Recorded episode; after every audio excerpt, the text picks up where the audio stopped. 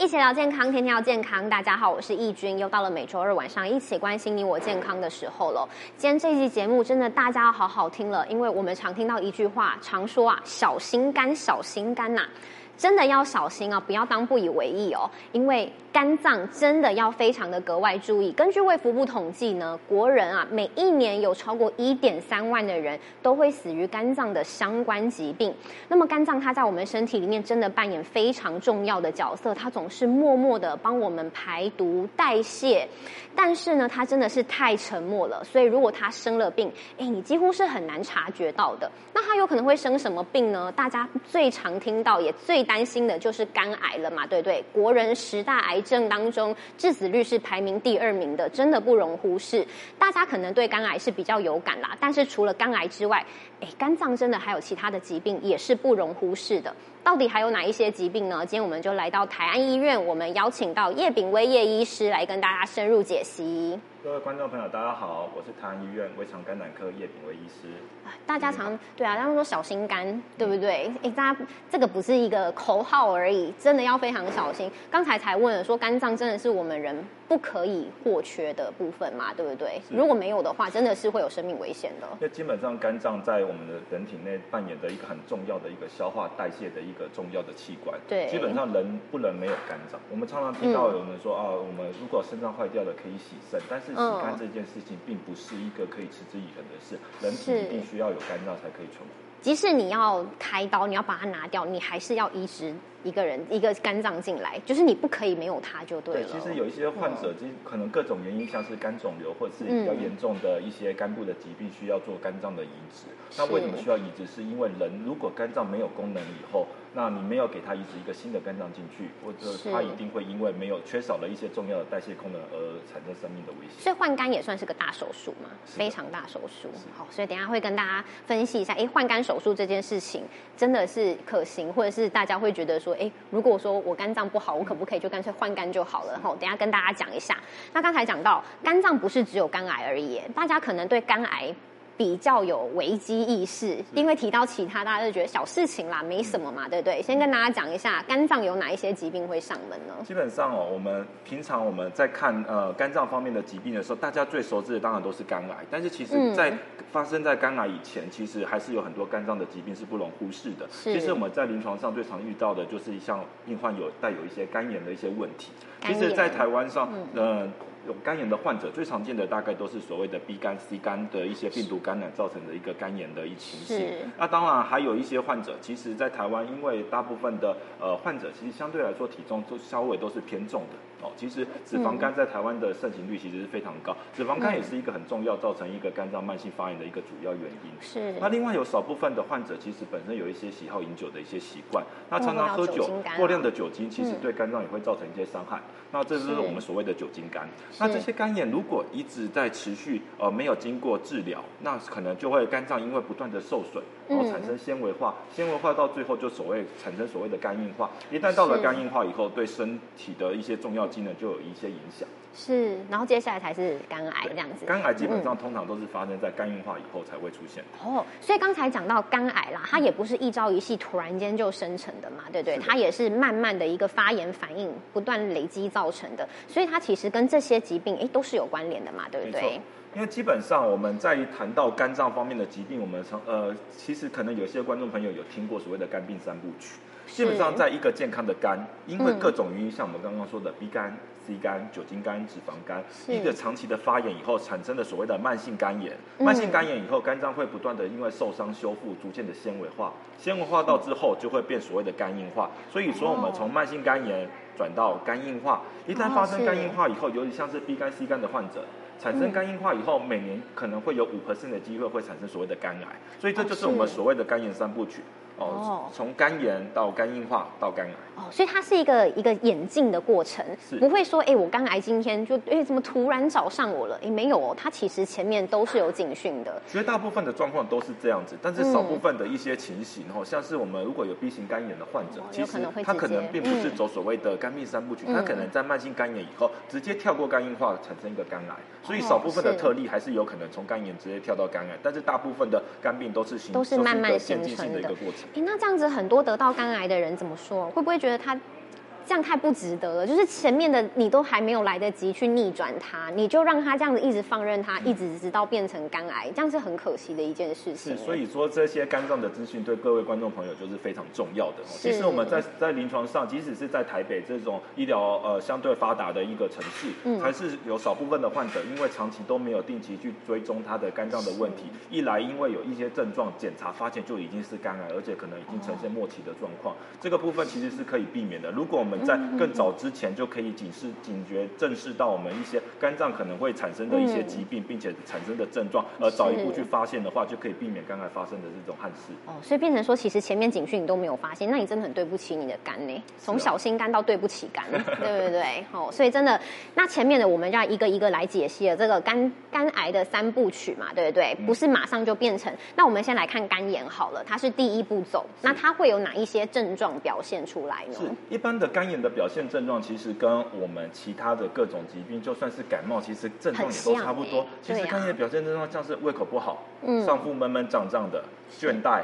恶心，好，前面这四项大家如果有时候肠胃炎或者是感冒，其实症状也是一模一样。或是太累了也会这样。所以其实从这些症状，你要去判断你自己是不是肝炎，其实是非常困难的。是。但是如果出现到第五点，出现到所谓的黄疸，所谓的黄疸，我跟各位解释一下，黄疸就是说你的皮肤颜色会逐渐变成黄色，眼白的部分也会转成黄色。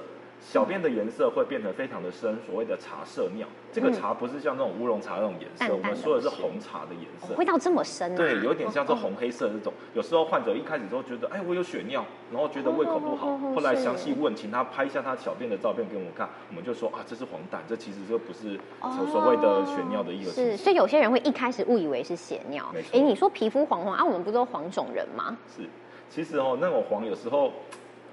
有时候很难去意会，就是当我们，因为我们可是医生会一看就知道对，因为我们这一行饭做这一行饭吃久了以后，自然会知道哪些患者的皮肤颜色是不对的。这种黄其实有一点像是土黄色的那种感觉。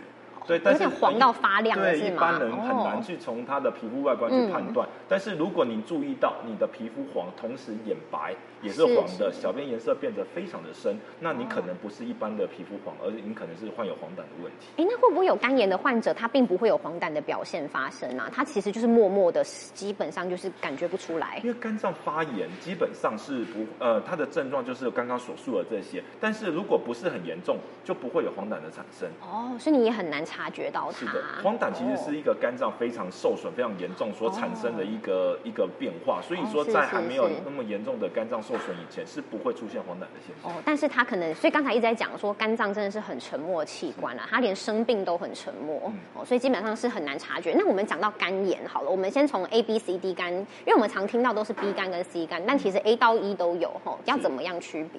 其实我们一般的病毒性肝炎，我们会分成所谓的 A 肝、B 肝、C 肝、D 肝、E 肝。嗯，那我们在这里跟先跟各位介绍一下，其实在这五这五种这种病毒性肝炎里面，其实 A 肝、E 肝相对来说比较不是所谓的慢性感染，它其实是经口呃饮食被传染到，它它产生的是所谓的急性肝炎，它跟我们一般人来说的慢性肝炎或是肝硬化肝癌基本上没有太大的。所以它已经是一种病毒了，就是传染的这样。它是传染，而且它会自己好。这没有什么特效药，其实你只要做支持性疗法，病患就会自己好。哦，所以是可以逆转的，就是了。没错，OK。D、C、D 肝就是比较需要注意的地方。D 肝我相信大家很少听过，D 肝的病毒本身是一种缺陷性病毒，它不能自己去感染一个患者。他一定要跟要感染有 B 肝的患者，或是跟 B 肝的病毒一起去感染，就是它有特定性就对。没错，它就是它，所以我们会叫做缺陷病毒，它没有办法自己去单独去感染一个病患。所以如果我是 A 肝的，我就不会感染 D 肝，就是这样。对，D 肝基本上是它会找特定的。OK。那 B、C 肝就是我们目前最在意，在临床上我们最常看到一些慢性肝炎的患者。那其实 B 肝、C 肝因为长期的发炎哦，就跟我们所谓的肝硬化肝癌是有关系。其实，在台湾。B 肝其实为什么一直说 B 肝是国病？因为在 B 肝在台湾的盛行率其实高达到三百万人，可能是有感染过或者现在正在感染 B 肝的一个患者。那另外就是 C 肝的在台湾盛行率，对代言者可能将近四十到五十万，其实这个量是非常的庞大。哦，真的耶！哎，那它是有什么原因 B 肝跟 C 肝会找上我们吗？还是它是基因的问题？其实 B 肝 C 肝，我们刚刚有提到它是一种病毒，病毒的传染途径，这就是我们要讨论的重点。呃，B、C 肝主要是所谓的体液跟血液的传染，所以其实为什么 B 肝以前是国病，是因为以前呃，到很多呃有带源的妈妈。可能就是经过生产垂直传染给。他的孩子，所以说为什么 B 肝会有很多患者其实是妈妈传给他的。哦，那其实 C 肝相对来说也是体液或血液感染，但是它这种所谓的母子垂直传染的这种风险比较没有这么高。哦，但是 C 肝主要的传染途径大概就像是输血啊、哦刺青啊，哦，这或者是共用针具这种途径，要经过血液方面的一些传染所导致的。当然，B 肝、C 肝这两种都跟性行为可能有关系。哦，是血液嘛，或是体液哦，所以这个都是传染过来，有可能是垂直，有可能是平行。先天跟后天都有可能，我们这是国人真的还蛮庞大，很可能我们之中都有，但是不知道而已。哦，所以基本上它也不是吃进去的东西，吃跟吃比较没有什么关联啦。哦，所以基本上就是跟病毒比较有关系。那接下来还有常听到的肝炎是脂肪肝了，哎，脂肪肝真的不能忽忽忽视哎。三分之一的人都有，而且基本上你只要做健康检查，医生都会告诉你，哎，你这个有脂肪肝，你要小心哦。但是大部分人是怎么反应？哦，脂肪肝哦，就没有什么警觉耶，因为大家就觉得没感觉嘛，对不对？但是脂肪肝到底什么？讲白话一点，就是你的肝脏太油了嘛。但是大家这样轻呼，你觉得这样是合理的吗？其实哦，脂肪肝它的严重性，其实大家都一点都不自觉啦。其实脂肪肝最大的问题，其实就是跟我们所谓的肥胖、营养过剩或者是运动少有关系。其实它就是过多的呃热量摄取，然后消耗又没有那么多，那这些热量转为一个脂肪的形式储存在肝脏。那我们脂肪肝的其实用它的定义就是说，你在呃肝脏里面的脂肪含量，尤其是像三酸甘油脂，超过肝脏呃总重的五 percent。或者是经过肝切片，有十 percent 以上的细胞有一些脂肪空泡的一些沉积，这种我们叫脂肪肝。一旦肝脏有一些脂肪的一些堆积以后，它其实就可能会造成所谓的慢性肝炎的情况。那这种慢性肝炎，如果我们不去处理，就有可能会发生肝硬化，甚至增进一步的肝癌的风险。但是肝脂肪肝的重点又不是只单纯是在于它肝脏本身的问题，其实因为我们刚刚有提到说，这种是一些营养过剩、运动少、肥胖有关，所以它其实跟我们的心血管疾病有非常深厚的关系。所以我们一般常听到的三高，像是高血压、高血脂或者是糖尿病患者，那其他的像是比较严重的一些心血管疾病，像是中风啊、心肌梗塞啊，其实都跟脂肪肝有很明显的关系。反正就是你吃太油了，没错。哎，所以基本上很多饮食习惯也会影响到脂肪肝。哦，所以就是讲白点，就是你肉太身上的油太多了。本身摄取的热量过高，所以其实对脂肪肝患者，其实最主要的饮食形态就是，如果你吃的比较油，或者吃的呃热量很高，糖分很高，这其实这些过多对，这过多的热量其实就会堆积在你的内脏里面，形成这种脂肪肝。那脂肪肝它是可逆的吗？是，脂肪肝可以逆，但是脂肪肝的可逆。的重点是你可能必须要消耗掉这些过多的热量，就减肥喽。没错。哦啊，减肥就已经很难了，所以基本上你没有减重成功之前，可能脂肪肝都会跟着你。对，脂肪肝如果你要获得改善的话，我们一开始除了大家其实有时候患者都会问我说啊，我脂肪肝应该要怎么治疗？其实治疗的重点不外乎就是饮食调整，但是最大的一个重点其实是减重。所以一般我们要减大概五 percent 到十 percent 的体重，那这些才在这种减重的状况下，脂肪肝才会逐渐的改善，甚至痊愈。那它可以吃药控制，或者目前脂肪肝还有一些药物正在研发，但是目前没有有效的呃脂肪肝的治疗药物，所以目前唯一的用这这最有效的方法就是所谓的减重。哦，减重就是治本嘛，对不对？其他可能都只是治标而已。哦，所以真的提醒大家，体重管理真的很重要。所以这个跟吃就比较有关系了。哦，这都是肝炎的。一种，那接下来讲到第二部曲就是肝硬化，哎，肝硬化就已经在更严重一些了，已经纤维化了，那它会有哪一些症状发生呢？我们其实讲到肝硬化的症状，说实在，肝硬化的症状可能在早期，肝硬化其实有分那个轻嗯程度的轻跟程度严重的一些差别。在轻度的一些肝硬化的状况下，其实发生的症状呃可能不外乎就是比较容易疲倦、食欲不好等等，跟肝炎的症状其实没有很大的差别，所以也感觉不出来。没错，但是肝硬化其实如果比较严重的状况下，可能会出现像是呃胃口变得很差，嗯，还有我们刚刚提到所谓的黄疸、皮肤变黄、小便颜色变很深，甚至有。可能出现所谓的腹水哦，腹水常听到。对，其实有些患者就说肚子忽然变得好胀好胀，然后其实做超音波里面底下全部都是水。那这种腹水的状况，其实，在肝硬化的患者来说，比较严重的患者，其实相对来说是常见的。哦，是是。那这些腹水会进一步的压迫到肺，有些水甚至跑到肺呃所谓的热膜腔里面，会让患者就开始会喘。是。那另外肝硬化还有其他两个比较可怕的一个所谓的并发症，第一个就是吐血。哦，因为肝硬化的患者其实有时候食道静脉会因为比较鼓而产生容易出现破裂的情况，这我们叫食道静脉破裂出血。那这种患者有时候如果是肝硬化的患者，没有定期在检查的，有时候是以吐血的方式来表示。他会突然之间吗？就我怎么突然吐血了？大部分都说忽然吐了好一两个脸盆的鲜血。哦，大部分的描述都是这样，所以那个血量是非常惊的，非常吓人的。对，然后再来就是有可能会陷入昏迷，那这个都是比较严重的啦。是不是他已经已经慢慢可能迈向肝癌的那个部分了？嗯，对，肝硬化基本上是呃，它有分呃。我们一般分三级，A、B、C 三级，A 级是相对比较轻微的，B 级是比较严重的。那我们刚刚讲这些比较严重的症状，大概都是在 B 级或 C 级这种比较严重的肝硬化会出现。那肝硬化的患者本身发生肝癌的风险相对就是比较高的。哦，所以肝硬化本身就是肝癌的高危险族群了啦。那它是可逆的吗？刚才讲脂肪肝是可逆的，那肝硬化已经到纤维化了，它还可逆吗？呃，基本上在传统的一些观念里面，认为肝硬化是不可逆的。但是其实现在的研究发现，其实肝硬化还是局部可逆的。只要局部可逆，对局部可逆，只要我们找出它造成肝硬化的原因，并且做这针对这个原因做治疗，肝脏的纤维化还是会有局部的改善。当然不太可能会恢复到原本健康一样的肝脏，但是至少肝硬化的程度是是有机会改善的。这其实对患者是一个一个很大一个很激励的一个一个原因，因为很多患者说我都肝硬化，我人生已经是黑白了。但是实际上肝硬化，即使是肝硬化的患者，还是有机会可以改善。只要你。停止伤害他，是不是？就是你愿意去好好正正视这一件事情，他还是有可能去，虽然没有办法到百分之百恢复啦。所以真的是提醒大家，在肝炎的时候就先去逆转它，不要等到肝硬化了哦，已经有一点点慢了，但是也不嫌晚，不要等到肝癌的时候才那边惊觉，真的就是对不起肝了啦，对不对？但是我刚才讲到一个换肝这个重点嘛，对不对？有些人说肝脏要手术治疗，哎，所以肝硬化它基本上会接接受手术治疗嘛？比如说切除。基本上肝硬化的治疗就。就像我们刚刚提到，你应该找出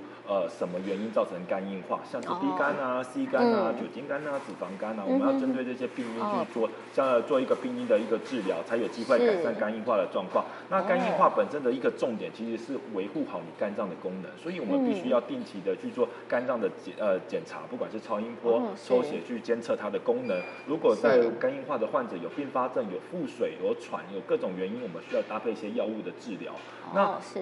手术这一块在肝硬化的患者基本上是不需要的哦，是不需要的。对，这种手术基本上呃，只有在如果肝硬化的患者是合并有肝脏的肿瘤、肝癌的状况下，也许我们会需要考虑手术。不然肝硬化的这本身这个问题是不需要手术治疗的。哦，因为大家都会想说，肝脏它不是一个可以再生的器官嘛，然后所以我就在网络上的时候就很蛮多人会有这个疑问，那说那既然如果我已经有肝硬化了，那如果我把它切除，再让它长出健康的肝，哎，这样是可行的吗？呃，基本上肝硬化它会出现这种状况，本身的肝脏的功能就已经所剩无几了。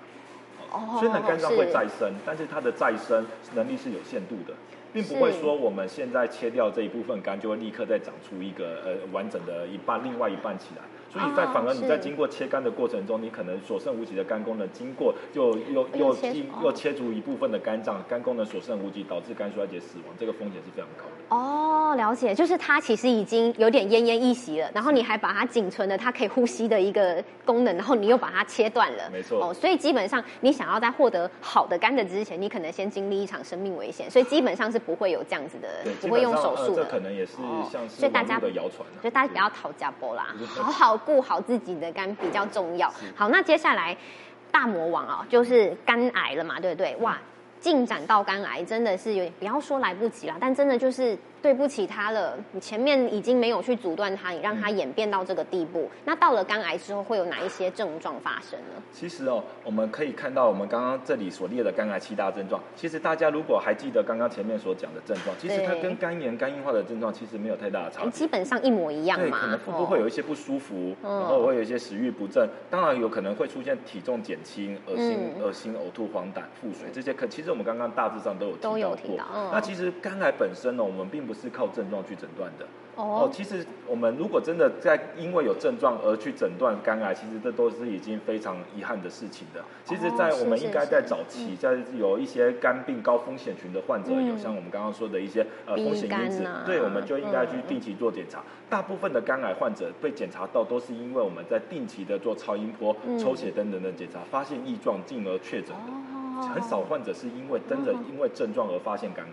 哦，因为基本上现在大家健康意识抬头了啦，所以基本上你只要有在定期检查，是检查出来的。除非你真的对自己的身体真的是 有点放任它了，才会等到出现症状。但是刚才讲肝脏真的是沉默器官，肝癌也是哎，所以它前期这些说这些症状也基本上也是没有的。其实大部分都不会有症状，因为我们如果如果是经过检查。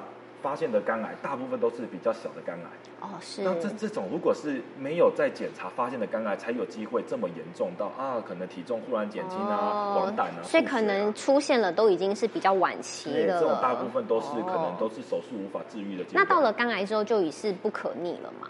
哎，基本上一到一旦发生肝癌以后，我们就必须针对癌症做治疗了。哦，所以真的走到这一步，非常的遗憾啦。你说要说到治疗，其实真的也是非常辛苦的事情。究竟肝癌要怎么样治疗呢？是我们这里有列出所谓的五种比较常见的肝癌的治疗方式。嗯，那其实我们在针对肝癌的治疗，如果可以的话，我们一定要做所谓的治愈性疗法，就是做肝癌整整体的一个根除。所以说，我们如果今天的肝脏的肿瘤的大小相对来说是比较小的，如果可以的话，能手术切除，尽量手术切除。但是如果今天肝呃肝癌的患者是相对来说身体比较不好的一个老人家，他如果身体的状况不允许他经历一个比较大的手术的话，我们可以考虑用电烧的方式，借由一根那个比较精一个比较粗的一个针哈，在进去里面呃身体里面针对肿瘤去进行一个加温，加肿瘤的细胞做一个烧灼，这我们叫所谓的肝脏射频电烧的一种方式，去做一种肝脏肿瘤的一个治疗。嗯，当然这另外一个情形下就是说，如果跟有肝癌的患者，他本身的肝脏的功能已经所剩无几了。其实，如果我们做手术切除，他可能会剩余的肝不足以去应付他生理所需求的话，可能会有肝衰竭的风险。我们就必须要做所谓的肝脏移植。当然，肝脏移植就是另外一个很大的议题，因为其实肝脏移植很重要、很大的一个重点是，移植者还有被移植者都会患有一定的一些危险性。哦，那当然，因为大部分来说，肝移植不外乎就是大体捐肝或者是亲属捐肝。基本上在大体捐肝是可遇不可求的。大部分都是亲属捐肝，那当然亲属捐肝，我们就会考虑到说，呃，被捐赠者跟被捐赠者在经过这个手术可能会承担的一些风险性。哦，所以基本上被诶捐赠者之他也要。确定说他肝脏功能是 OK 的，是，他要确定他肝功能 OK，而且我们要评估说他切下来以后的剩余的肝脏是能不能维持，对，身体是可以维持，而且并且是这些切下的量给被被捐赠者它是足够用的，所以这个是这个部分是一个很复杂，大部分是在肝脏移植外科在进行。所以刚才讲说它是可以再生的，那如果说捐赠者他切下来之后，它其实长回来也不会长到百分之百完全一样的嘛。基本上肝脏虽然会再生，但是通常就是因为捐赠者他是切掉肝以后他再生，它会长。出一部分的肝脏，但是它长出来的量或者它的形状可能跟之前是不一样的。哦，是哎，这个其实在新闻上还蛮常见，所以听到这个肝脏移植的时候，哎，刚之前阵子严清标也是才刚动了这个手术嘛，儿子捐肝给他这样子。那所以捐赠者他有可能会有一些肝脏疾病，有可能会找上他吗？会有这个风险吗？会有，因为基本上经过肝脏手术以后，其实有一些胆管或者是肝或是肝脏经过切除以后，可能会产生一些相关的一些术后的并发症，这部分也是一个很大的议题。哦，这个就已经比较深深入一些啦。可是医疗专业。对对对，但是大家真的蛮好奇，因为这种总是会觉得我会不会总有一天要这样子捐给自己的亲人？因为现在肝脏疾病真的太常见了啦。哦，接下来还有其他的，这个就已经太比较深入一些了。刚刚讲的前三项基本上都是治愈性的一个方式。是，但是如果今天这个患者的肝癌，我们被被医师认定为这可能是没有办法去根治的状况下的话，我们就要考虑切下来这种方法。如果今天没有办法根治，至少我们要能控制这个肿瘤。所以我们大概下一步会做的就所谓的肝脏动脉栓塞，哦，借由找出这个肿瘤细胞所支配的一个血管，在那个血管进行一个栓塞，去将呃这个肿瘤细胞的血血管可以给阻断，然后让这个肿瘤细胞有点像得不到养分给饿死。当然，这个方式呃是可以协助控制肿瘤，但是没有办法完全根治。那在晚期一点的患者，可能就要考虑现在所谓的标靶药物治疗。哦，我觉得手术已经于事无补了。对，大部分都会走到这种状况下的话，大概都是不适合手术，才需要做这些方面的治疗。好啦，预防真的好重要哦。所以最重要的还是在他早期的时候，前两部曲最好第一部曲就已经先发现他了嘛，对不对？哦，所以除了预防肝癌，其实这个。大方向就是你肝脏要怎么样保护好呢？是，基本上预防肝癌的七大原则，其实就就关乎说我们要怎么去阻断发生肝癌这些所谓的风险因子啊。对。那我们刚刚提到，呃。我们的肝病三部曲，刚刚有讲到一些可能的原因，像是 B 肝啊、C 肝，他们是主要是跟像是所谓的血液、体液的传染，所以说可能要避免使用他人的针头，安全的性行为。那另外我们刚刚有提到像是酒精肝、脂肪肝，那当然要避免像是烟酒这方面的一些危害。那另外脂肪肝的部分，如果不管它，它有可能产生肝纤维化、肝硬化，所以平常的控制体重等等是非常重要的。那这里有提到一个避免发霉食物，这其实是指到是说有一些像是黄曲毒素，这种有可能对肝脏造成一个蛮大的一个伤害。这部分要注意。那有这些肝脏高风险群的呃高风险因子的一些患者，其实最重要的是要定期检查哦，定期的去做超音波跟抽血的检查，才有办法去找到这种早侦测出这种早期肝癌、早期治疗。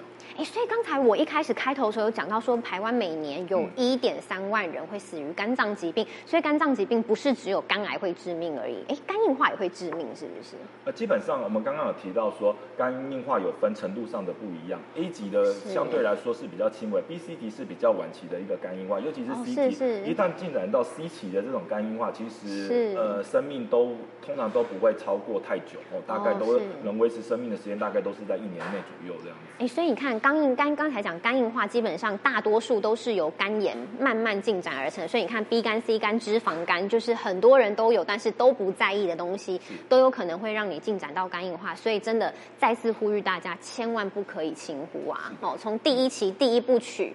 有有发现的时候，赶快先阻断它、逆转它，免得一直慢慢的进程到你真的大家都不想见到的现象。所以最后，诶，如果你真的是这些高风险群啦，吼，你的肝病可能会，诶，你自己已经知道了，你可能有脂肪肝了。全台湾三分之一的人有，真的人数非常的多，或是 B 肝、C 肝，刚才说带源者其实非常多，三百多万个人跟四五十万人都非常多。所以要怎么样来配合呢？这个真的要听好了。好，我在此先呼吁一下观众朋友，患有我们刚刚说一些高风险族群的患者，像是有乙肝、C 型肝炎一些病毒的带源，或者是慢性肝炎的患者。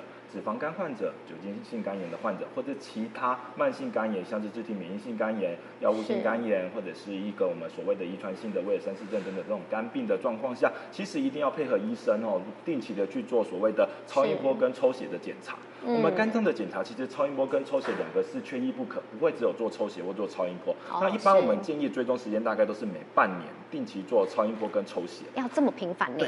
但是是每半年，但是针对 B、C 肝的患者尤其如此。但是少部分如果比较严重进展到肝硬化的患者，我们会将六个月再缩短成三个月，因为肝硬化的患者比较容易产生肝脏的肿瘤，所以我们每三个月定期的超音波追踪，然后去检查一下肝脏的功能、肝脏的肿瘤指数，去确定有没有这方面的一些问题。是。那当然，在一些患者正在急性肝炎的时候，有时候医生可能会觉得跟病患的肝脏功能不太好掌握，甚至会拉短时间，可能几个礼拜或是一个月就回诊一次。当然，这部分其实都是一个参考，一切都还是要跟您的。医师做一个详细的一个讨论。是那其他的就是另外有患有肝病的患者，一定要养好养成所谓的良好的生活习惯。像脂肪肝的患者，你就要注意要减重。常常酗酒的患者，还是建议您还要去做一些酒精的一些呃戒戒酒的部分，可能会对你的肝脏会更有帮助。那其他的就是维持所谓的饮食均衡、运动习惯。唯有这种良好的运动习惯，你的肝脏的功能才可以维持的更良好。这其实都是老生常谈啦，真的要做到比较困难。那刚刚说饮食均衡的部分，那有没有说哪一些有护肝特别好的食物吗？其实肝脏本身并不需要特别的保护。其实我们坊间卖有很多说哦，号称对肝脏很有帮助的这些药，其实这些东西不见得对肝脏真的有帮助。其实对肝脏最好的做法就是不要给它增加负担，不要去相信一些民间的一些偏方哦，去卖乱买一些补品啊，或是一些药材去去想说要去护肝。其实这种有时候反而是适得其反，会对肝脏造成更大的伤害。哦，所以在医师眼里，其实那些护肝补品。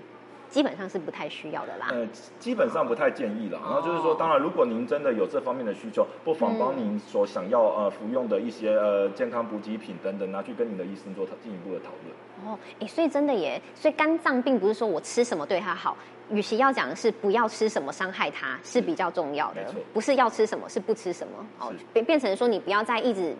去伤害它，你比如说像伤口一样切割开来，你不要再说我又在伤口上又一直撒盐啊，一直去割它，是这样的道理嘛？对不对？哦，反正不管怎么样。大方向就是均衡饮食啦，哦，希望大家真的都能够好好爱护自己的肝，哦，在早期的时候赶快发现它，就逆转它了，真的的是语重心长，因为我们知道，真的台湾非常多人都有这样子的，尤其上班族，哎，真的是深受其害，哦，对不对？所以真的为了你自己好，也为了你家人好，也督促一下自己的家人，好好减重吧，好好观察自己肝脏的状况，千万不要走到最后一步来不及了，哦，那真的会让人非常的遗憾。希望大家都要小心肝哦。那我们今天非常感谢叶医师，拜拜，拜拜。